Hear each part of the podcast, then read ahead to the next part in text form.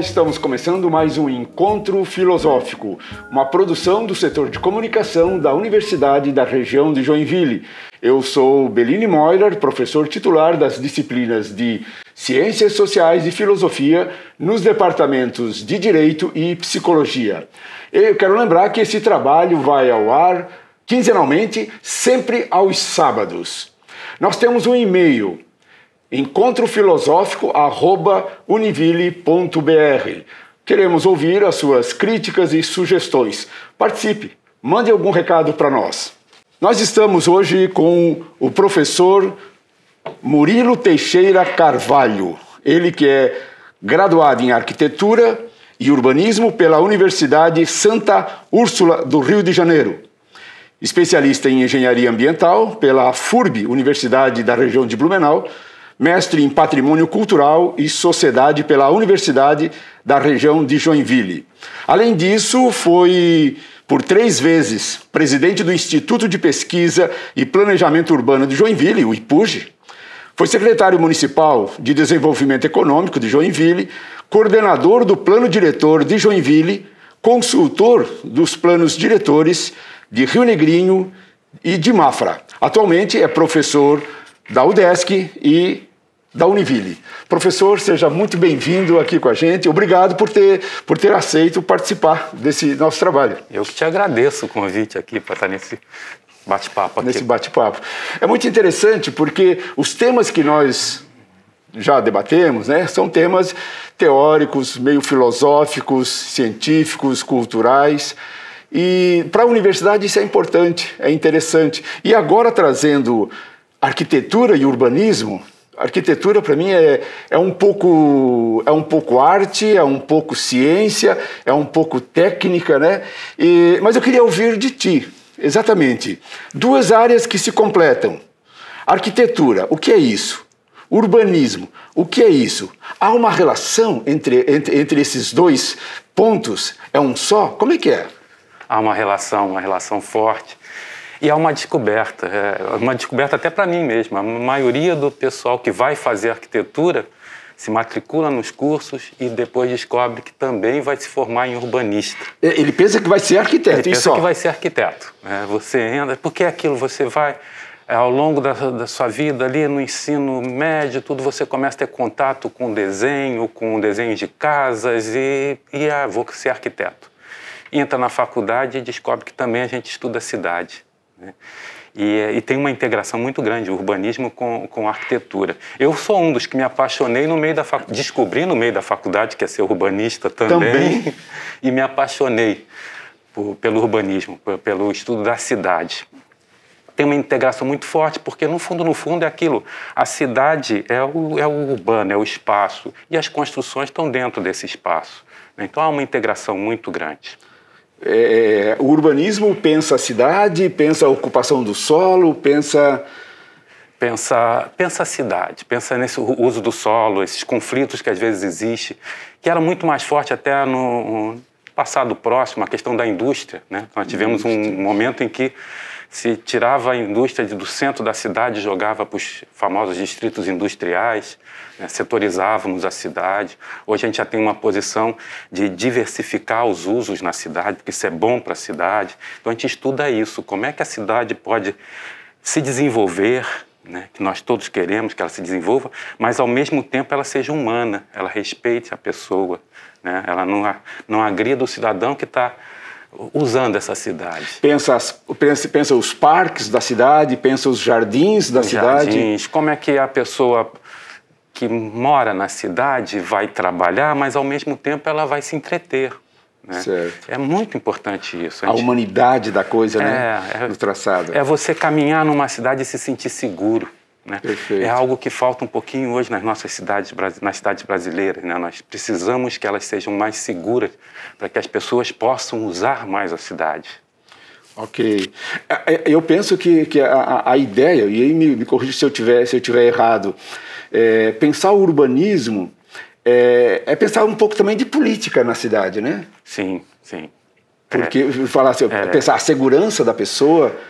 Você está falando do coletivo. Do coletivo. Né? Quando a gente fala da cidade, a gente está falando do coletivo.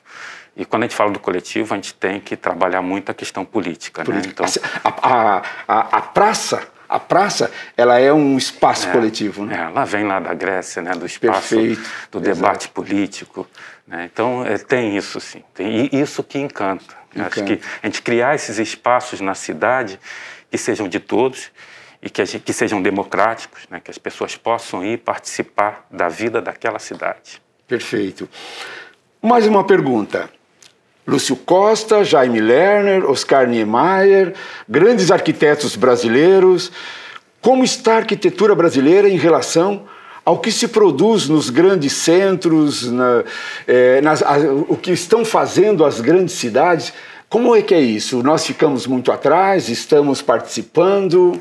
Não, é, as, depois do modernismo, o Brasil teve uma participação muito grande na arquitetura. Eu acho que com a vinda do modernismo, foi um momento que eu acho que os arquitetos, nós começamos a formar arquitetos aqui no Brasil e esses arquitetos, Oscar Niemeyer, Lúcio Costa, tiveram uma presença internacional muito grande. Então nós temos muita produção de brasileiros fora do Brasil, né?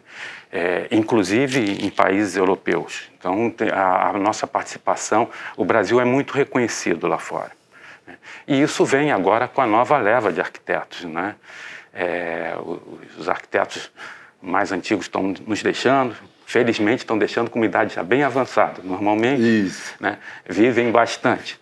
É, e, e os, que, os novos que estão chegando aí têm tido uma contribuição forte. Né? Então, nós podemos dizer que o, o arquiteto brasileiro está presente na produção internacional.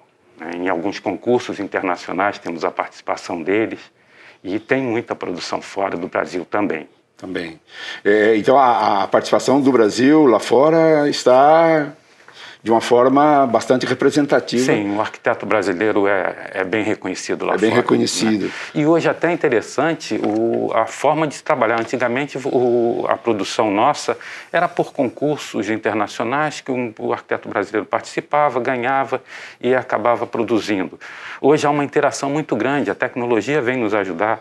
Outro dia, conversando com um professor e, que também possui um escritório de arquitetura, e o escritório de arquitetura dele trabalha em conjunto com o escritório chinês.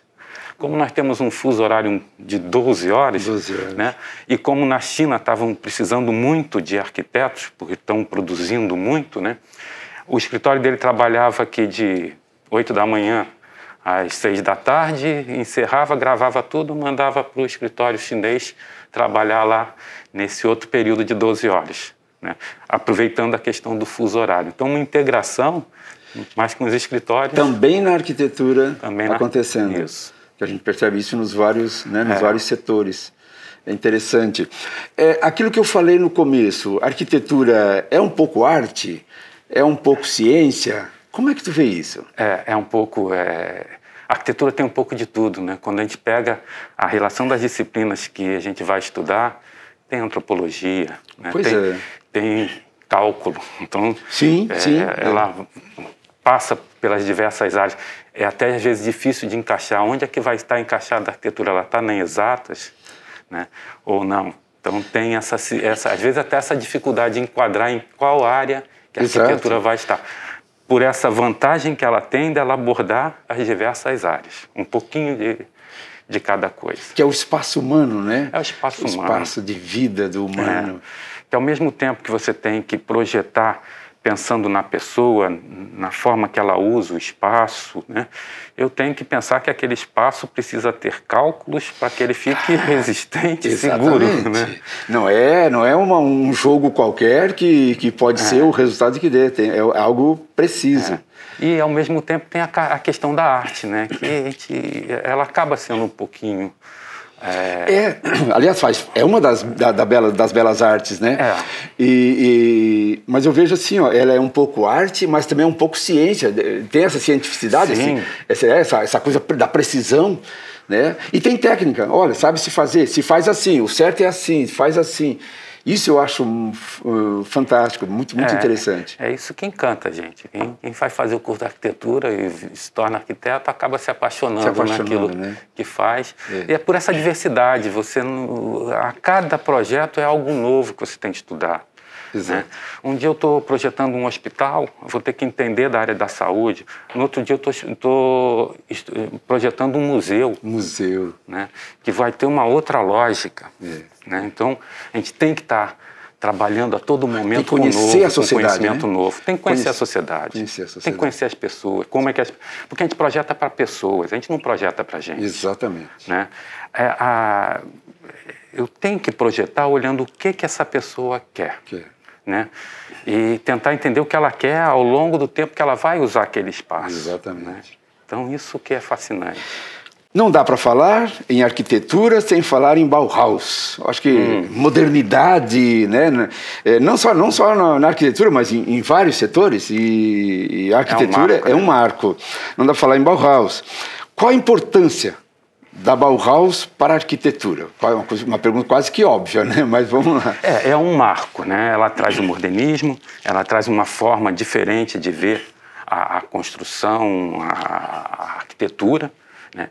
É, ela acaba sendo mundial, porque ela se espalha pelo mundo, mas cada país acaba absorvendo de uma forma, considerando as suas particularidades. Né? É, é algo, às vezes, é, controverso, há quem goste, quem não goste, isso, isso, isso, eu acho que é interessante também. Há aqueles que em algum momento adoram aquele espaço mais limpo, em outros não. Até o próprio, a própria pessoa tem momentos diferentes na, no dia a dia dela e na vida dela. Então, às Perfeito. vezes, e, e, o, o, modernismo traz uma nova forma de ver o espaço, né?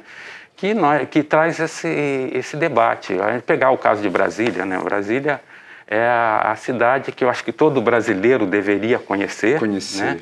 E ao mesmo tempo você tem quem adore e quem odeie, é, né? É. E, e, eu sou um que adoro, é. apesar de não me considerar um arquiteto modernista, mas eu acho que é uma experiência muito interessante. É a, que a ideia do Bauhaus ele, ele chama atenção, né? Pela não não só pela, pela pelos traçados diferenciados, né, do uhum. que se fazia antes, mas também a preocupação social que com se social, tinha em cima disso. É. Isso me fascina com a função. A função, para quê? Para quê? Para então... quê? É, exatamente. Essa frase de George Borja, a menor distância entre dois pontos é o caminho mais bonito. Pode comentar? Eu acho isso, essa, isso é poesia. É poesia. Isso é poesia. Isso aí é pegar a matemática e dizer, olha, fica quieta é. aí, fica calma aí, que a menor distância entre dois pontos, né? É. É, não, é, como é que é isso? É, eu acho que a poesia. Eu acho que é isso é um diferencial também do, da, da arquitetura, né? Algo de belo que, que existe né, na arquitetura. É, é algo do espaço. Eu, eu, falo muito que a preocupação do arquiteto e do urbanista tem que estar sempre em, em, em pensar o espaço naquele espaço em que você é um ponto de encontro, é o espaço em que você se sente bem é, essa questão, essa frase, eu traduzo ela muito, eu, o meu currículo, comentaste aí no início que eu vim da, eu me formei na Santa Úrsula, no Rio de Janeiro, o meu sotaque acho que deve estar me entregando tá entregando, aqui, porque tá entregando. 30 e poucos anos de Joinville, o sotaque e a quando, gente não perde. Quando eu li a primeira vez Santa, Universidade de Santa, eu já fui Santa Catarina. Hum. Porque tudo que é Santa, Santa, que vem depois é Catarina. Eu falei, não, para aí, calma, a Úrsula. Santa é. Úrsula, Rio de Janeiro. E, eu tenho um exemplo, trago da minha vivência no Rio de Janeiro, bem em cima dessa frase, da poesia dessa frase, que é o Rio de Janeiro, para quem não conhece, existe uma floresta no meio da cidade, na né, Floresta da Tijuca, que divide a Zona Norte da Zona Sul. Então, eu morava na Zona Norte e tinha que me deslocar para a universidade, que ficava na Zona Sul. E você tem duas formas de fazer isso, tá? passar da Zona Norte para a Zona Sul. Eu posso passar por um túnel, né?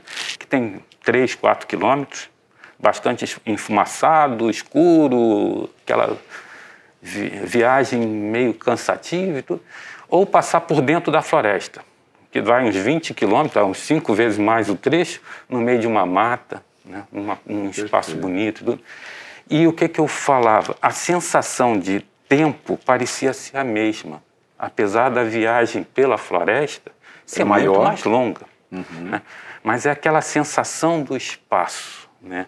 E, e é bem essa frase, né? a menor distância entre dois pontos é o caminho mais bonito, é aquele caminho que você se sente bem. É, o tempo passa e você não sente.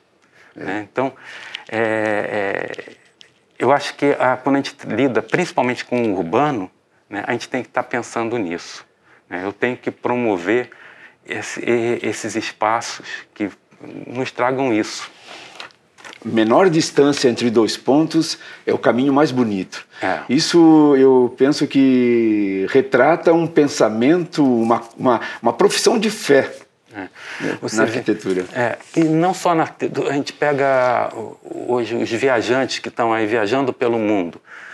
Você tem normalmente duas é, estradas. Tem aquela estrada reta, né, que tem pedágio, o pessoal foge um pouquinho do pedágio, mas está lá, com toda a infraestrutura, mas é uma reta que não tem quase nada para você ver. E tem a que vai circundando ali o, o, o, litoral, com um monte, com praias, com morro, com serra. Esse caminho mais longo, ele é muito mais rico né, de passar. E é. isso a gente também tem que trazer para as cidades. Né? Perfeito, perfeito. As cidades brasileiras, elas estão cada vez mais é uma afirmação. As, as, cidades brasileiras estão cada vez mais estranhas, carrancudas, centros, os centros das cidades abandonados. O que está acontecendo? Me parece que as pessoas é, é isso. As pessoas estão se trancando nos seus espaços, nos seus condomínios e deixando a cidade. Os, os governantes não estão dando atenção ao centro, porque se eu, hum. se eu te chamo para conhecer Joinville, é, eu, eu te levo ao centro da cidade. Né? Eu levo para vários lugares, mas o centro é, é, é, o ponto que todos os bairros vêm. É, como é que é isso? Está, está se deixando? É, eu acho que é um, um problema da cidade, cidade, não vou dizer de todas as cidades, mas no Brasil a gente tem isso como um problema muito sério. É a falta de, de diversidade nos centros, nos nossos centros. Os nossos centros deixaram de ser residenciais e passaram a ser comerciais. Né? O comércio funciona em determinado horário. Né? Às seis horas da tarde ele fecha, a cidade se torna é, deserta, o centro das nossas cidades. Né? Com a questão da segurança que no nosso país vem sofrendo um probleminha mais sério. Né? Então, é, nós precisamos ter diversidade no centro. Né? O centro, nós temos que ter é, incentivos para que as pessoas voltem a morar no centro, né? nos centros de cidades porque aí eu tenho é, uma, um espaço rico durante o dia, porque aí o comércio, para a estação de serviço, traz isso, e à noite também. As pessoas vão continuar vivenciando aquele centro ao longo de 24 horas. Né? Isso é bom para a cidade, porque quando eu tenho pessoas, eu tenho um espaço seguro. É aquele olhos sobre as pessoas. Né? Quando eu tenho, eu passo por um espaço em que tem pessoas ali me vendo, eu me sinto seguro. Né? Isso é bom também na parte técnica, né? até a questão de água. Né? Uma região central ela acaba tendo mais vazamento de água nos prédios, porque chega, eu tenho uma carga de água chegando ali que chega à noite, é como ninguém, não tem ninguém morando, há mais pressão na rede, acaba tendo, gerando mais problemas de vazamento. Então, até nesse ponto, acaba influenciando. Mas o, é um, um, problema porque as nossas cidades, ao longo de, de décadas, vieram produzindo um zoneamento em que tirava as pessoas do centro. Né? É, e hoje a gente está com uma certa dificuldade de trazer essas pessoas para o centro novamente. Né? Os setores de, de, de arquitetura, engenharia da, dos municípios têm feito esse debate? Têm feito esse debate, fazem muito esse debate buscam instrumentos. Por exemplo, um instrumento que nós colocamos na legislação de Joinville é que se eu fizesse no centro um prédio que tivesse, vamos dizer, 50% de uso comercial e 50% de uso é, residencial, ele poderia construir uma área maior do que a permitida por lei. Ele ganharia um, um, um, uma benesse por, por essa, essa ação de juntar os usos. Mas perdemos isso, já não está mais na lei. Era um instrumento para você trazer as pessoas para o centro. Se a gente pegar as cidades europeias que trabalham melhor essa questão da área central, a gente vai ver que a gente tem comércio no térreo, prestação de serviço na sobreloja e residência nos pavimentos de cima. Superiores. Né? E aí a, a, o centro da cidade tem vida 24 horas por dia. Está certo. Né? Então, é, esse é o problema de algumas áreas. Nós, nós trabalhamos muito com uma, durante umas, algumas décadas, setorizando muito a cidade. Né? E a setorização traz isso, momentos de uso diferentes. É que a gente percebe isso, né? Um, é. um, um, me parece assim, a, a cada tempo, a cada anos vão passando e as cidades, eh, construções abandonadas, e, ah. e, isso uma coisa vai, vai gerando a outra, né? A insegurança é. aumentando. Tem a questão dos condomínios fechados, que, que vem aí pela questão da segurança, né? A, a, da insegurança. Da insegurança. Da insegurança, é. que faz com que as pessoas acabem indo mais para condomínio, seja ele horizontal ou vertical, mesmo Mas, o prédio vertical. O, o, gostoso era o prédio vertical, mas com aquele andar de baixo, Isso, livre, que as pessoas pudessem fluir ali. Mas não, hoje a gente coloca muros, Muro, né? Muro. por uma realidade do nosso país, principalmente das cidades grandes. Né? E aí vem a discussão social e política é. de novo, né? que se insere no, no, no debate. É. O arquiteto chileno Alejandro Aravena pensa em uma arquitetura habitacional democrática, pensando essa, essa relação entre o lugar onde as pessoas descansam e passam a maior parte das suas vidas. Né? Hum. É, o que pode ser uma arquitetura habitacional democrática? Essa expressão é uma expressão política, eu pensei, temos é, que entender o, isso. O democrático aí, eu vejo, é a questão de deixar que o usuário da casa, quem vai realmente morar, possa participar na produção desse espaço. O Aravena tem muito isso, os projetos dele te levam para a transformação.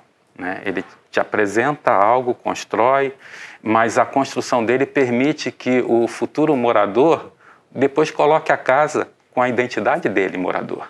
Okay. Né? Então, o legal da, de pegar o Aravena, é um arquiteto premiado chileno, é que existe uma produção feita por ele e que cinco anos depois você vai olhar, ela está bem diferente do que ele projetou.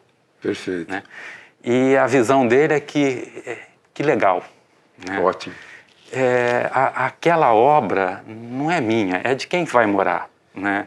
Ele e interage. Que legal que a, a pessoa interagiu, com, fez um puxa, é aquele puxadinho, mas que já está quando o Aravena projetou, ele já estava preparado para receber os que a gente chama de puxadinho, mas que ali tá, é ampliação da é construção. A ampliação da construção de acordo com as necessidades de quem está morando.